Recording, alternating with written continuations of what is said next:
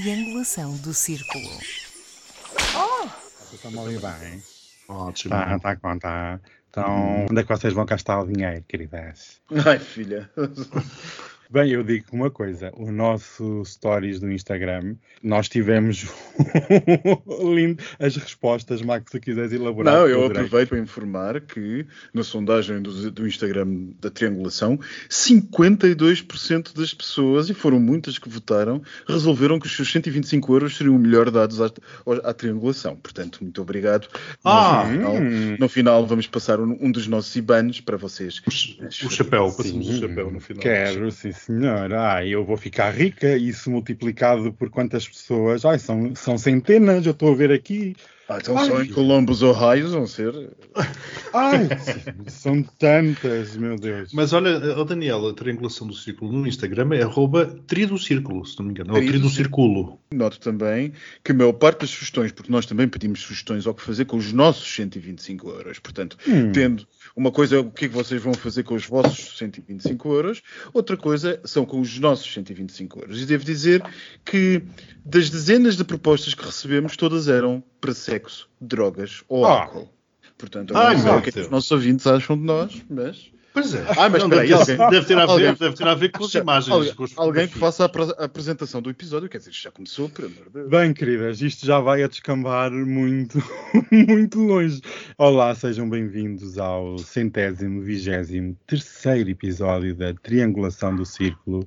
Eu sou o Daniel, estou em Almada e serei o condutor deste belo episódio. E eu sou o Miguel Agramonte, estou no Rio de Janeiro e Hum, gostei muito de tudo, Hum. dos feedbacks e das fotografias. Também houve feedbacks às fotografias novas. Pois é, pois é, é. eu nem quero falar disso. Até me dá calor. Bem, eu sou o Max Spencer Donner e estou em Berlim, onde trouxe a minha máscara dessa Ah. fotografia a passear por razões Ah. que agora não vou dizer. Ah, Não, com certeza serão de prevenção. Claro, óbvio, naturalmente. claro. Prevenção é Aos uma coisa que se, incidentes. prevenção é uma coisa que se chama Folsom. É o evento de segurança, não é? É, um uma- evento qualquer É, em Berlim. é, é, é. Há muita gente Ah, fardada. Há muita gente fardada. Ah. Sim, sim, ah, sim, isso sim, é, então é da NATO. Ah, Exato, são exercícios. muito bons. São exercícios da NATO. O Max Leste. sempre disse que tinha contactos nas Forças Armadas, mas eu não sabia que era a este nível. Eu depois mando fotos. Queridíssimos amigos, eu, eu ia começar pela pergunta da praxe, mas eu, eu já sei que vocês estão extremamente bem, porque o Miguel no Brasil e o Max na Alemanha. Como é que foi a vossa semana, meus queridos amigos? Trabalhosa. Mas pronto, não vale a pena, Trabalhosa, não vale a pena. É trabalhosa, pronto, trabalhosa. Trabalhosa, que é que pronto. Ah, É, termina até mas sempre- não há uma praia. Termina- sempre Uma em praia, Berlim. uma praia. O Miguel termina em São Paulo ou em, ou em Rio de Janeiro. Onde é que tu estás, Miguel? Desculpa lá. Era no São Rio, Paulo. no Rio. Mas No Rio. era São Paulo, exatamente. Tive a semana toda em São Paulo, que não tem praia, Daniel. E agora estou no Rio. Que tem praia, mas ainda não consigo lá pôr os pezinhos. Ah, que pena, eu gosto tanto do Rio de Janeiro, é tão lindo. Enfim, eu não vou divagar. E já agora, eu agora vou aqui fazer um- uma pequena anotação. Realmente eu quero aproveitar este momento especial em que temos o nosso correspondente em assuntos sul-americanos no Brasil. Ai meu Deus.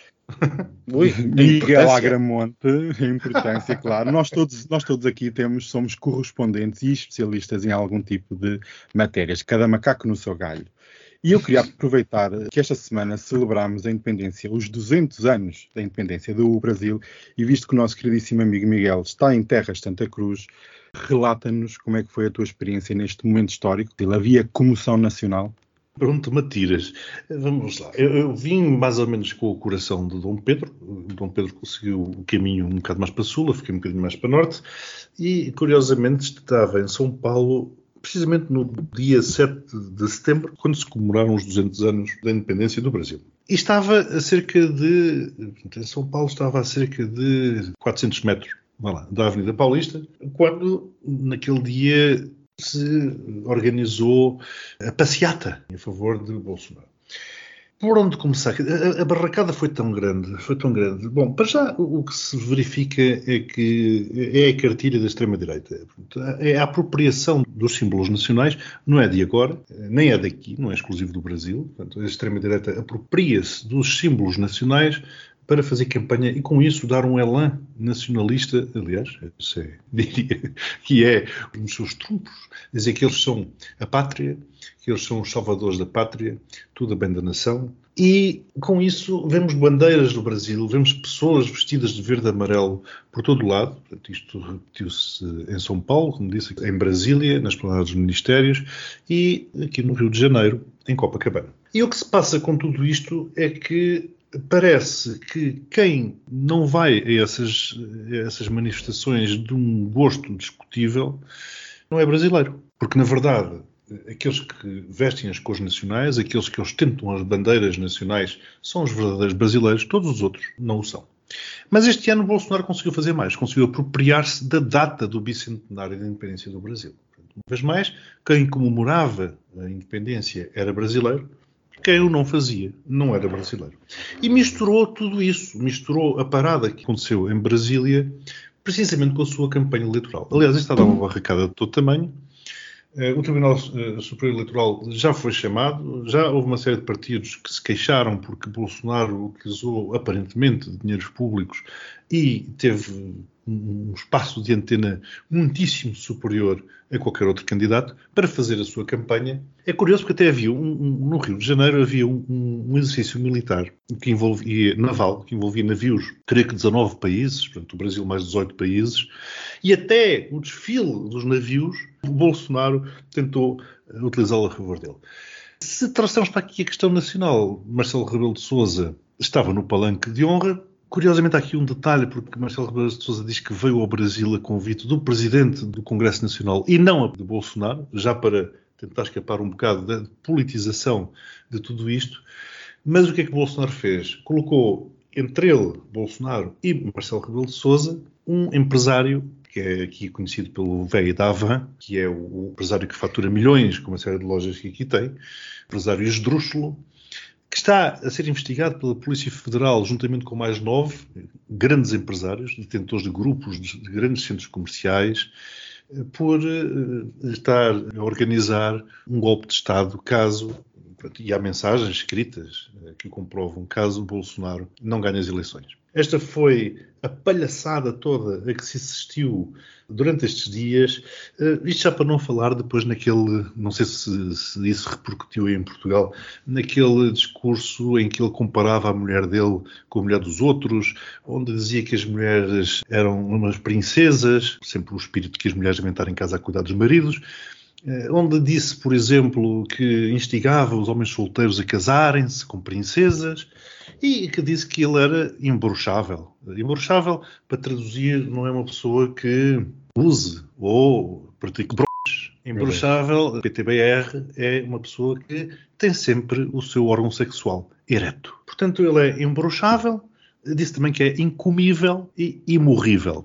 E é este presidente que se candidata, e é este presidente que tem 30 e muitos por cento de apoio dos eleitores, e é este presidente eh, que é apoiado por muita gente, muita gente mesmo. Ele apresentou uma demonstração de força enorme, mas de um gosto sempre. Eu vi coisas, vi pick-ups, por exemplo, com touros, touros de aço, leões em cima, vi hammers com mulheres quase a fazer topless envolvidas em bandeiras Quer dizer, todo aquele mau gosto que nós vemos nas manifestações dos Estados Unidos, eu ouvi-o aqui. É assustador porque esta massa, caso o Bolsonaro não ganhe, não vai ficar por aqui. Tudo isto foi inconstitucional. Ele conseguiu ser inconstitucional várias vezes ao longo daquele dia 7 de setembro. E é curioso porque o, o Tribunal Superior Eleitoral agora está numa, numa dúvida que é o que é que fazemos? Suspendemos a campanha dele, porque Bolsonaro está atrás de um caso, portanto, ele quer uma, uma facada versão 2.0 e quer qualquer coisa que permita vitimizar-se. E claro que ver a sua campanha suspensa, ou, ou ser multado, ou outra coisa qualquer, é dar-lhe trunfos. Portanto, este é, grande, é o grande dilema, seja do tribunal, seja de outros partidos, o que fazer com estas ilegalidades escandalosas sem que com isso não se esteja a dar mais votos a Bolsonaro. Max, queres acrescentar alguma coisa? Não há muito que eu possa acrescentar. Há, como sempre, altamente avalizada a opinião uh, do Miguel, sempre tão conhecedor uh. dos assuntos do Brasil. Portanto, não há muito que eu possa acrescentar. Eu talvez gostasse de tocar naquilo que nos toca a todos como portugueses, que foi, uh, e eu confesso que aqui tenho uma opinião que acredito, uh, estou completamente receptivo a argumentos do lado contrário, mas eu considero que quem não se sente não é filho de boa gente e não é o papel de chefe de Estado que implicaria ou obrigaria Marcelo Rebelo de Sousa a estar presente. Todos nós nos lembramos o que, é que aconteceu da última vez, da vez antes que Marcelo esteve eh, no Brasil e daquilo que Bolsonaro fez, e eu acho que o Estado português devia se ter dignado a dar a resposta no seu momento exato, porque vamos e venhamos, a ter um presidente que foi cujo, que esteve em visita oficial a outro país e que a recepção foi recusada pelo presidente desse país, estar esse presidente agora a ser convidado não pelo seu homólogo do outro país, mas pelo presidente do, do, do Parlamento do Congresso, país, do Congresso Nacional, do Congresso, do Congresso, para sermos exatos nos termos, do Congresso Nacional, eu acho uma vergonha, acho inaceitável e acho que o presidente do meu país não devia ter ido. Concordo em absoluto, e até porque depois ele foi com uma cara muito abatida, eu diria vi. eu. Naquela, Marcelo tem justificado permanentemente tudo o que faz fora do país, seja José Eduardo dos Santos, seja a Rainha Isabel II, seja a presença no Brasil com Bolsonaro, com obrigações e poses de Estado. Como se o Estado não tivesse que ter opinião ou como se o Estado não tivesse que responder àquilo que os seus homólogos lá fora fazem. Já agora, Max, olha, nessa linha eh, também foram convidados, por exemplo, o Presidente da Câmara dos Deputados, o Presidente do Senado, o Presidente do Supremo Tribunal Federal nenhum deles compareceu. Claro. Hum. Eu aqui só quero acrescentar que realmente os meus colegas têm toda a razão. Marcelo nem sequer lá devia ter posto os pés. Aqui um pequeno veneno. Se Marcelo Rebelo de Sousa não fosse político ou Presidente da República, tinha uma página de Instagram sobre viagens. Parece que só quer viajar. Se eu o convidasse para um batizado de alguém, o Marcelo poderia lá ir tirar uma selfie. É este o estado da nação portuguesa. Bem, nós vamos apanhar aqui um voo transatlântico do Rio para Lisboa. Não sei se vamos chegar bem a Lisboa, porque também soube esta semana que a TAP vai ser privatizada, mas isso é assunto para outro Ai. episódio. E vamos aqui aterrar em Lisboa. O Miguel ainda não aterrou, mas quando aterrar vai ter a conta recheadíssima do nosso pacotão, pacote, pacotinho. Isto acho que. Eu acho que este termo pacotão, aqui um pequeno à parte, está da mesma forma como foi cunhado o termo da geringonça, porque não sai da boca, toda a gente tem pacotão na boca. Isto nunca ouvi tanto pacotão na televisão, na rua, até no café. Até ficar, ai meu Deus, enfim vou-me concentrar e ser sério e profissional, senão que isto não é o possível.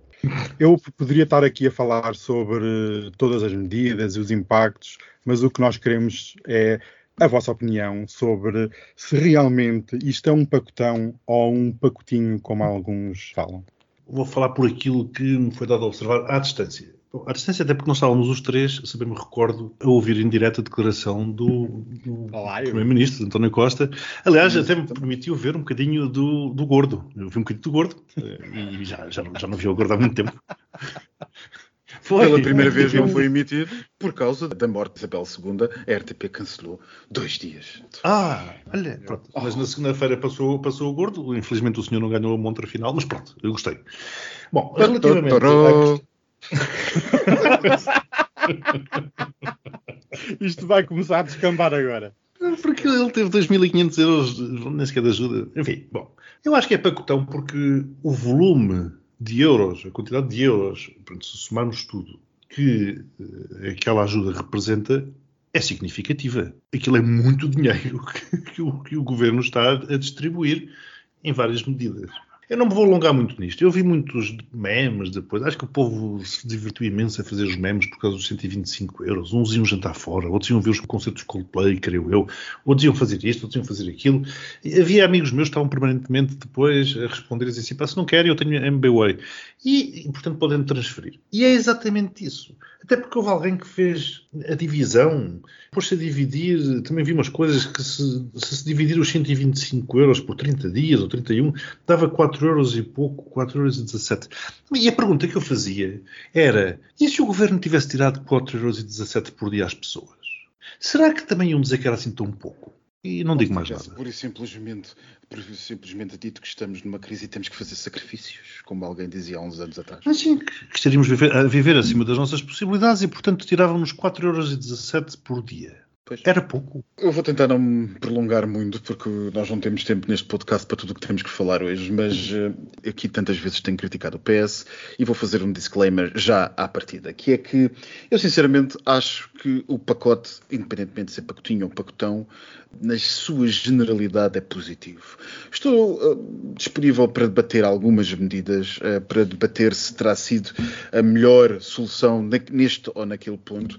Claro está que cada um tem a sua opinião, todos nós temos a sua opinião sobre o que é que teria sido melhor ou o que é que teria sido pior.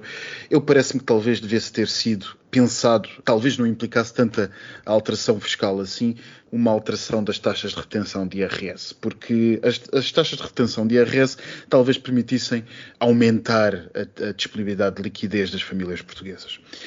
Depois acho que além desse outro ou outro critério de decisão, vamos e venhamos, um governo pode ter muitas ideias sobre o que fazer, mas ao fim e ao cabo, no final do dia, tem que decidir e optar por um critério qualquer que ele seja, sendo certo que neste caso o critério sempre seria criticado de alguma maneira por alguém. Parece-me que o governo adotou uma lógica até relativamente conservadora, indo atrás daquela que foi o modelo seguido por todos os países europeus e, portanto, não se estava propriamente à espera de coisas que andassem muito longe disto.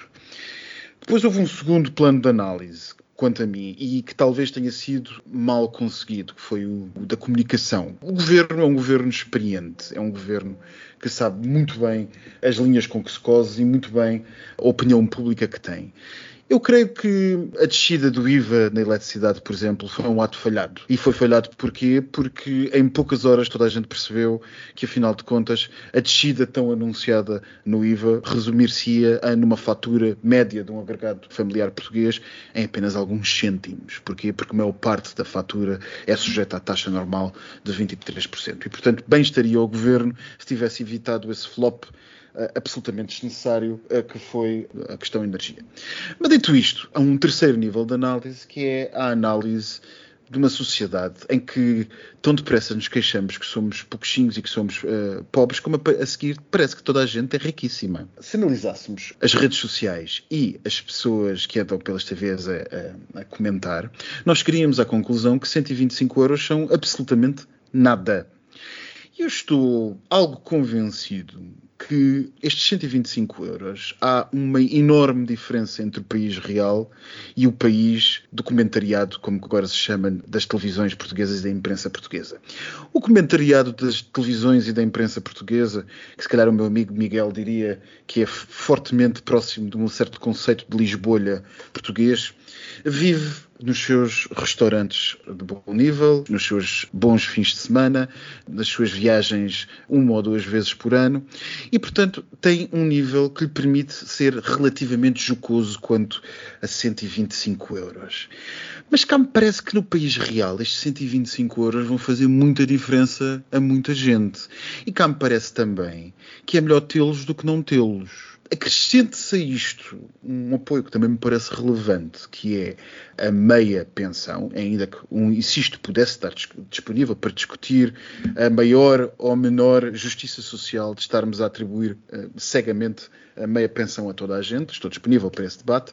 Ainda assim, é um esforço, como o Miguel dizia há bocado, é um esforço relevante. E vale a pena talvez lembrar que quando nós cortamos os salários e as tais pensões, lembram-se, acima de 483 euros, que Passos Coelho tanto quis fazer, foi para conseguir 2 mil milhões, 2 mil e cento e qualquer coisa, milhões de euros de poupança no Orçamento do Estado.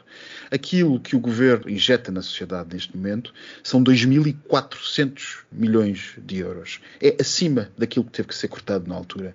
Isto é dinheiro que é injetado não apenas nas famílias, mas que também é injetado na economia, pois que eh, ainda há uns dias nós estávamos a debater isto no nosso famoso grupo do WhatsApp, a 200 euros que se passe para uma família gerará 400 ou 500 de economia real.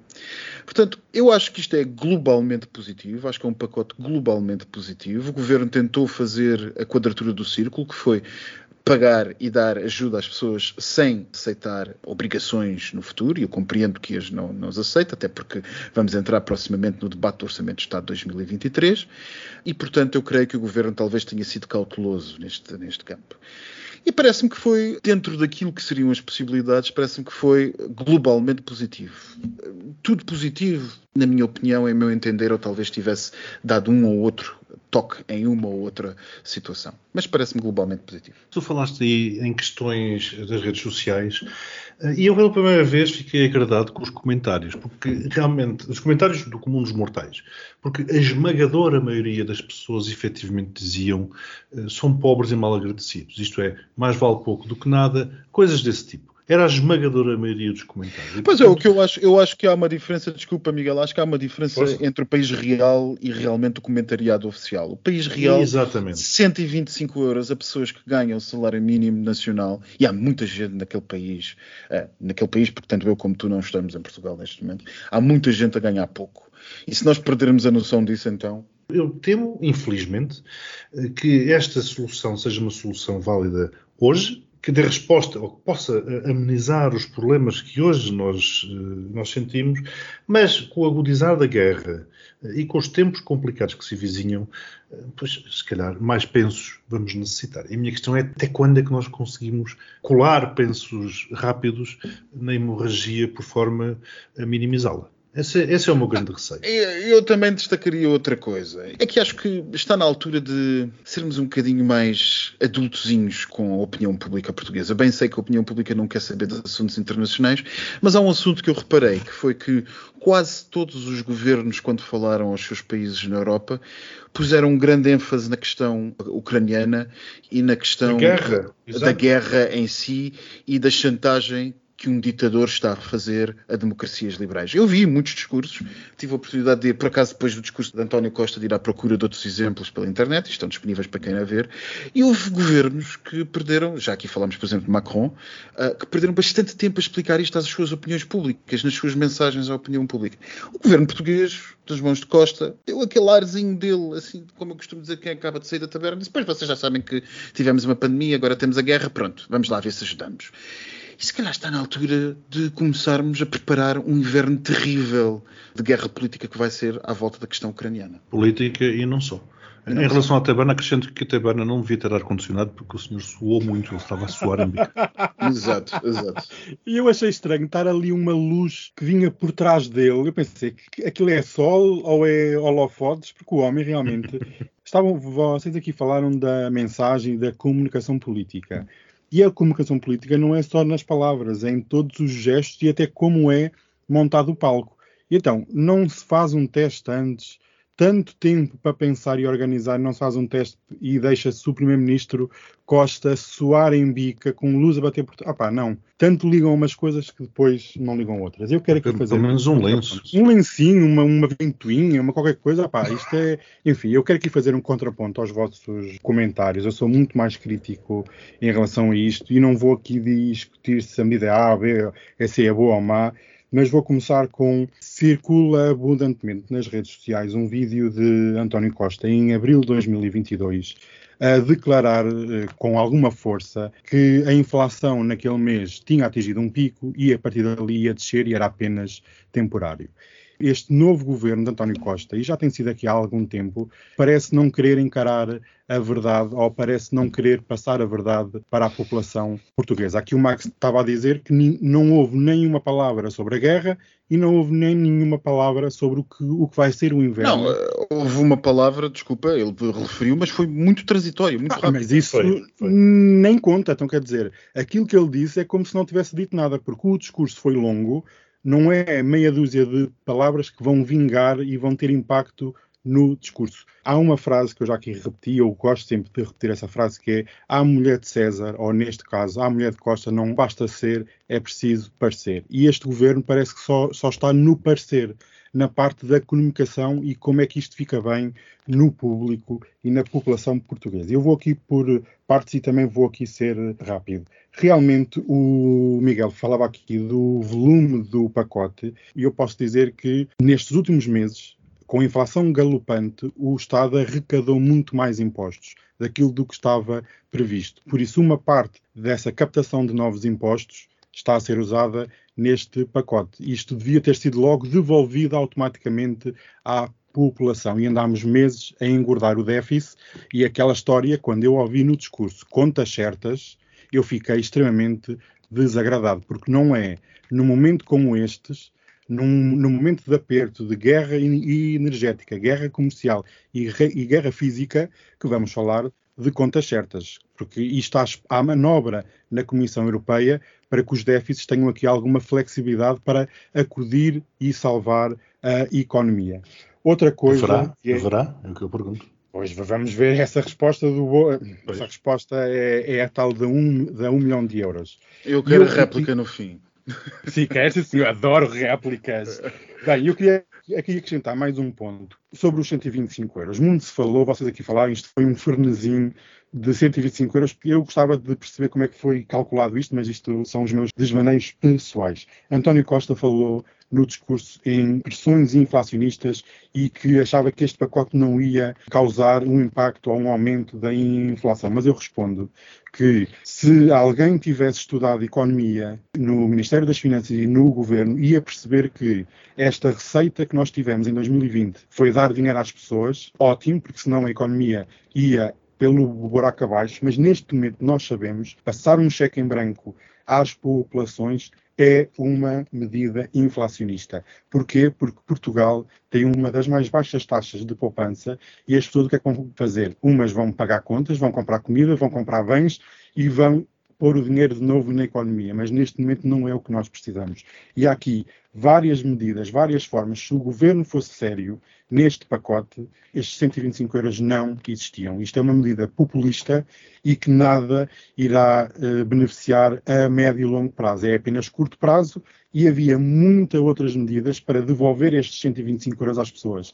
Por exemplo, eu não, não ouvi uma única palavra sobre transportes coletivos, zero. Nós precisamos de preparar o inverno e de cortes de energia. Sobre isso, bola. Quero a réplica. Transportes coletivos. Então, mas ele, ele disse, desculpa, Max, e isto fazer réplica, eu já começo pela tréplica. Ele, ele, anunciou que, havia uma, que não ia haver aumentos dos transportes coletivos em 2023. Exatamente. Uh, certo, ok. O que é que se faz lá fora? É oferecer viagens gratuitas. Ah, pois, ok. Talvez e... nós não tenhamos capacidade para isso, digo eu, não sei. É essa mesma a questão, Max.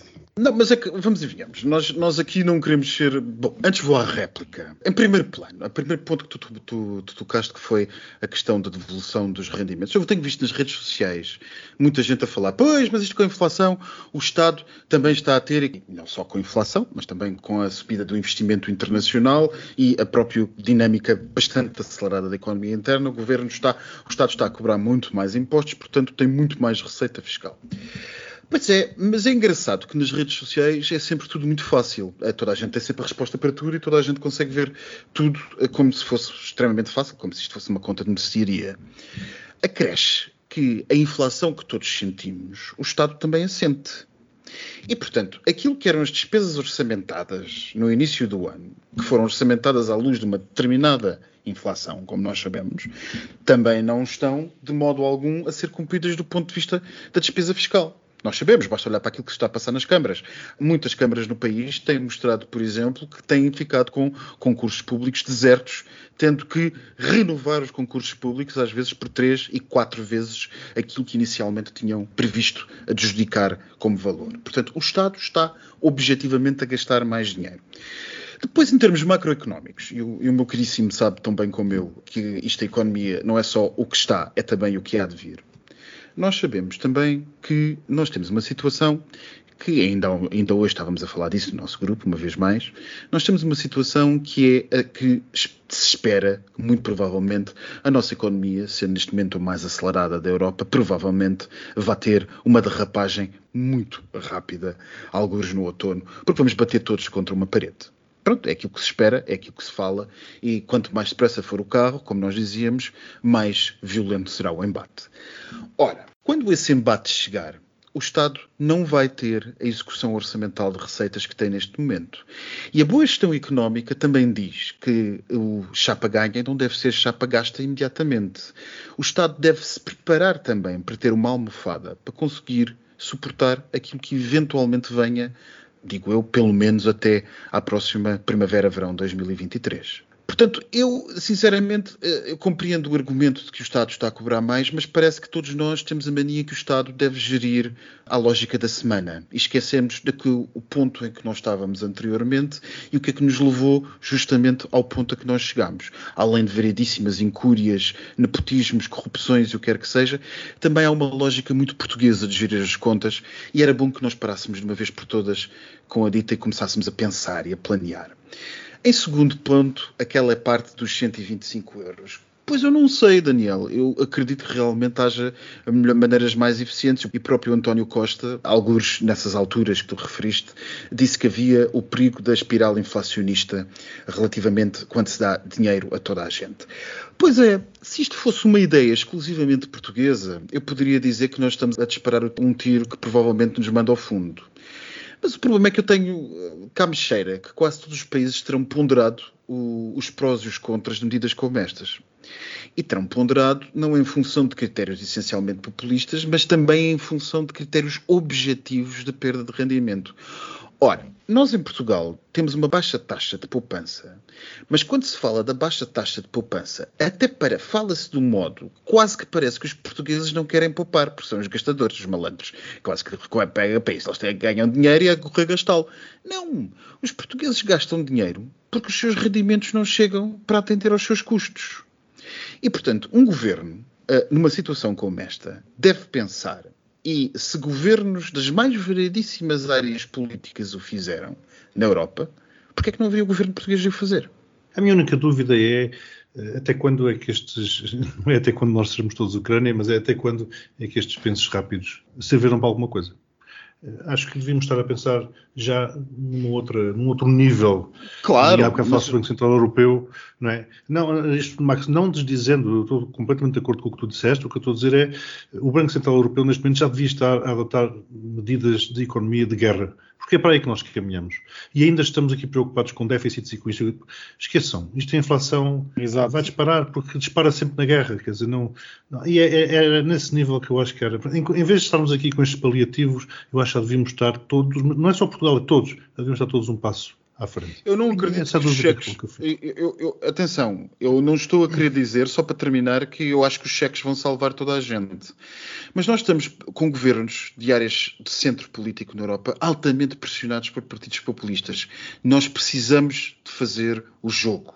E fazer o jogo é atender rapidamente à necessidade que as pessoas têm. E neste momento, 125 euros, é pá, pois não compensará seguramente a inflação, mas alguma ajuda trará às pessoas Sim, e, pelo claro, menos, claro. e pelo menos fará com que as pessoas percebam que alguma coisa lhes está a ser feita para lhes devolver, pelo menos, não para lhes devolver, mas para lhes dar alguma ajuda. Isso é muito importante. Claro, Max, concordo. Hoje, hoje resulta. A minha questão é o Banco Central Europeu devia estar já a pensar no amanhã, mas pois. de uma forma integrada, de uma forma integrada, de uma forma claro, com a visão claro. europeia. Senão isto desintegra-se tudo. E desintegra-se precisamente por causa dos partidos de extrema-direita. Exatamente. Deveremos utilizar os PRRs e reformular os PRRs para usá-los como uma bazuca real contra a inflação? Isto é. Oh, Daniel, uh, os PRRs uh, são, é uma coisa de tal mortos. forma complicada. A execução daquilo, e falo experiência própria, está a ser de tal forma complicada, complexa, burocrática, que se fôssemos agora revirar isto para outra coisa, ou apontar o tiro da bazuca para outro lado qualquer, eu tenho a impressão que quando a bazuca estivesse outra vez apontada, já Putin tinha ganho a guerra.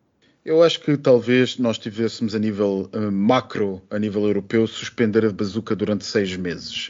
Como dizia a outra da democracia, durante uns meses nós suspendemos. suspendemos uh, porquê? Porque, objetivamente, é uma injeção massiva de disponibilidade financeira no mercado, e se há uma injeção massiva de disponibilidade financeira no mercado, há necessariamente um investimento, e se há investimento, há progressão da, da inflação.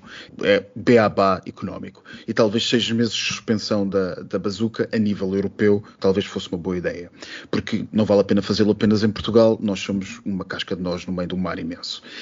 Talvez fosse de repensar a bazuca europeia para fazê-la apoiar ainda mais energias renováveis e eficiência energética. E aqui está, nós aqui falamos economia de guerra e não há nenhum político em Portugal ou pela Europa que se designe a dizer isso à população. Acho que as pessoas devem ser informadas a todo momento daquilo que vem. Bem, não vamos falar mais de desgraças, Vamos outra vez para o aeroporto Humberto Delgado, que vocês adoram. Eu sei que é o vosso aeroporto do coração. E vamos apanhar um voo da Ryanair, estamos com inflação elevada, para Inglaterra, que eu adoro. Vocês já sabem, toda a gente sabe, o mundo sabe, até os ETs que nos espiam sabem que a querida avózinha, a avózinha deste podcast, do mundo, de Portugal, de todo lado, faleceu. Eu ainda estou com. E não íamos falar de desgraças, portanto, não era? Uh, não, nós vamos falar de coisas boas, porque cá ah. se fazem, cá se pagam. É assim que se faz, olho por olho, dente por dente. E então o Reino Unido vira costas à Europa e parece que o Reino Unido, enfim.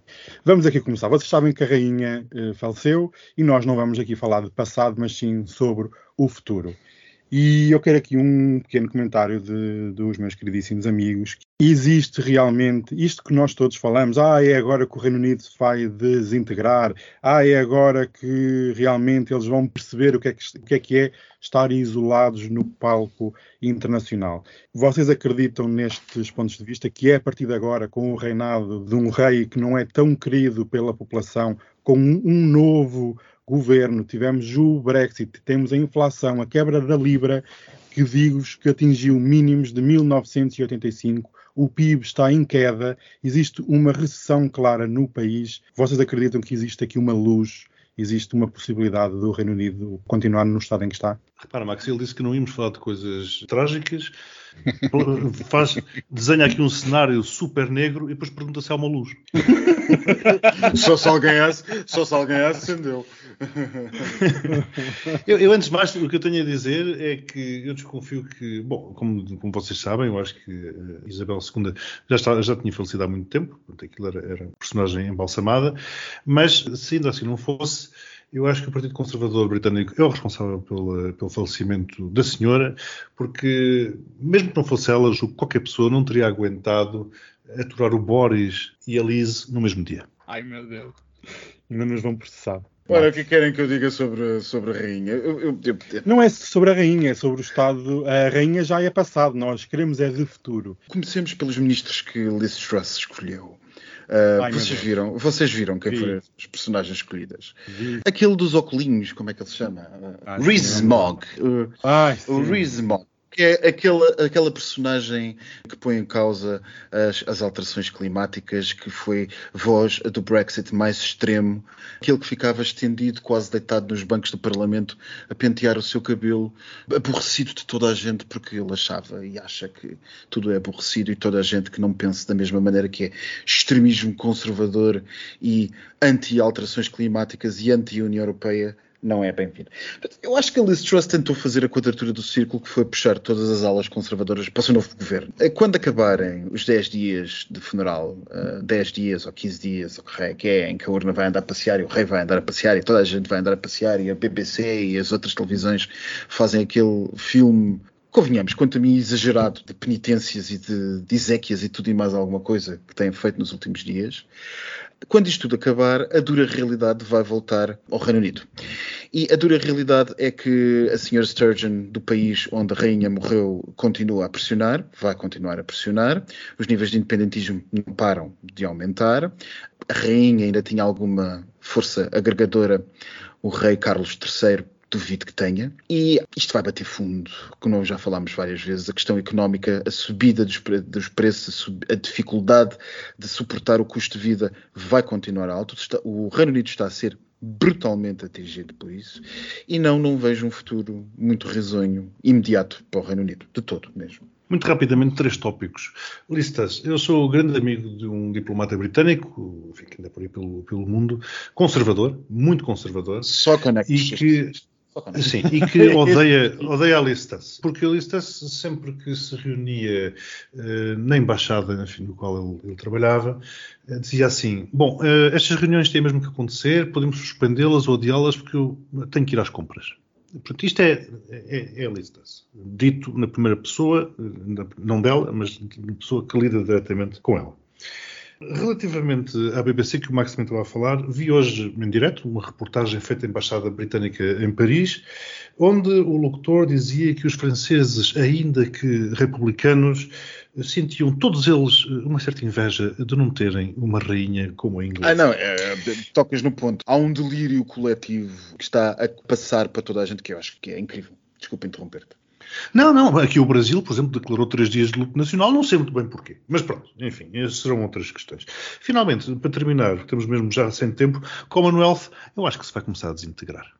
Não estou a ver o Canadá ter a cara uh, do príncipe, do príncipe, não, do rei Carlos III durante muito tempo impresso nas suas notas. E, e, o rei Carlos III ser o soberano dele, entre muitos outros países, 60 e tal. E eu aqui aproveito muito rapidamente só para dar dois factos, vocês sabem que eu adoro factos insólitos. Um que é a rainha teve 15 primeiros-ministros em 70 anos. A Liz Truss tem dois monarcas e só lá está há três dias. E outro é a rainha teve um primeiro-ministro que nasceu em 1874 e outro primeiro-ministro que também é Liz Truss, que nasceu em 1975, aqui com 101 anos de diferença e demonstra realmente muita coisa. Beijinhos para Sim, todos. mas já agora, Daniel, já agora, se me permites, reparem Sim. o nível de Churchill e o nível de Liz Truss. 100 anos depois, ou 101 anos depois. Vamos desenhar a linha né? a tendência. e perceber aonde é que houve. Há aqui um. Nós um dia podemos até dedicar um episódio especial a perceber no mundo qual foi o ponto certo que isto quebrou e virou para o outro lado. Porque há aqui momentos muito, muito importantes, mas pronto. Vamos para o outro lado, queridos amigos. Então, mas isto está fechado? Oh, oh, Max, não dá para entrar aqui no postigo? Ah, não sei o que é que se passa, não faço a mínima ideia, mas deve estar a ver com. Deve ter a ver com qualquer coisa. Já sabes como é que ela é, ela pega de si às vezes não quer vir trabalhar. Diz que recebeu 125 euros e vai gastá-los. Então viu apanhar a quarta dose. Eu estou a ouvir tudo, eu estou a ouvir tudo. Em São Paulo, ah! para estar à vontade e agora. Pronto, não há Você já levou a quarta dose? Já levei a quarta dose. Ah, viste aqui. Tu agora admites tudo. Sai para lá. Sim, Wi-Fi. Ah, então deixa-me ligar aqui. Eu já faço pagamentos por NFC. Olha, eu tenho duas questões. Ah. Porquê é que o Postigo está fechado? Ponto 1. Um. E ponto 2, já que está fechado, porquê é que nós fechamos o podcast sem notícia LGBT? Ah, esqueci-me. Nós temos tempo. Se calhar por incompetência do, do Olha, eu, eu vou-me embora. Yeah. Com licença, eu tenho imenso. Vá, filha, vá e não deixe review. Também não ia servir bebidas. Estamos de luto. Ó oh, filhas, vocês estão aqui à porta, nós não podemos servir bebidas, não podemos fazer nada, mas eu tenho aqui uma notícia fresquinha, ótima. Um ótima, um babado para a comunidade que nós tivemos. Vocês não sabem, mas nós tivemos o primeiro casamento homossexual na GNR, na Guarda Nacional Republicana eu fiquei extasiado, porque realmente é preciso. Isto é preciso no mundo. O que é que vocês acham desta notícia que eu fiquei? Eu acho que nós começamos com fardas e acabamos com fardas, e oh. acho que nós acabámos em monarquia e recomeçamos em república, porque Guarda Nacional Republicana. Fiquei muito contente, achei muito piada, achei muita piada. A pena que o Correio da Manhã não tenha mostrado mais fotos do casamento, ah, lá está. Também, eu adoro menus. Ah, eu acho que é importante, em determinadas profissões, nomeadamente profissões de forças de segurança, começar a haver casamentos entre pessoas do mesmo sexo. O que eu me interrogo é porque é que não acontece, por exemplo, no futebol. E outras, e outras profissões que são tidas como enfim, ambientes tóxicos, homofóbicos. Já um árbitro dizia, ou um jogador, creio eu, dizia que no mundo de futebol entre 30% a 40% dos jogadores serão homossexuais. Portanto, se assim é, porquê é que não há mais? Mas achas que isso é derradeira o mundo do futebol ao mundo do desporto? Porque se Olha, eu ver, adoro também... a vossa conversa, mas estar em pé faz mal às varizes, eu tenho que me ir embora, está bem? Ah, filha, pronto. pronto. Vai lá beijinhos, embora. Beijinhos, com licença. Com beijinhos. beijinhos. Eu não tenho beijinhos. a vossa idade. Tenho... Olha, cuidado com o autocarro, mulher. Cuidado no autocarro. Ah, não seja atropelada. Chama um táxi, que é melhor. Um táxi, não um Uber.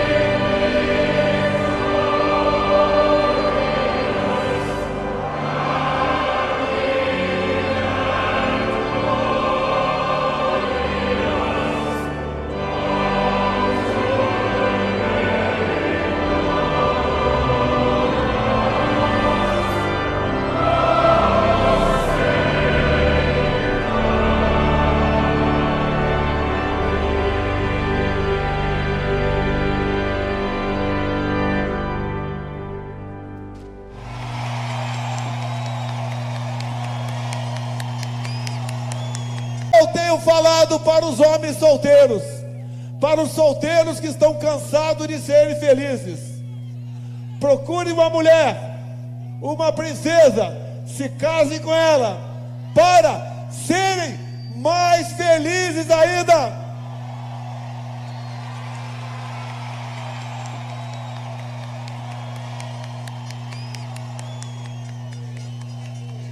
Obrigado, meu Deus, pela minha segunda vida. Obrigado pela missão.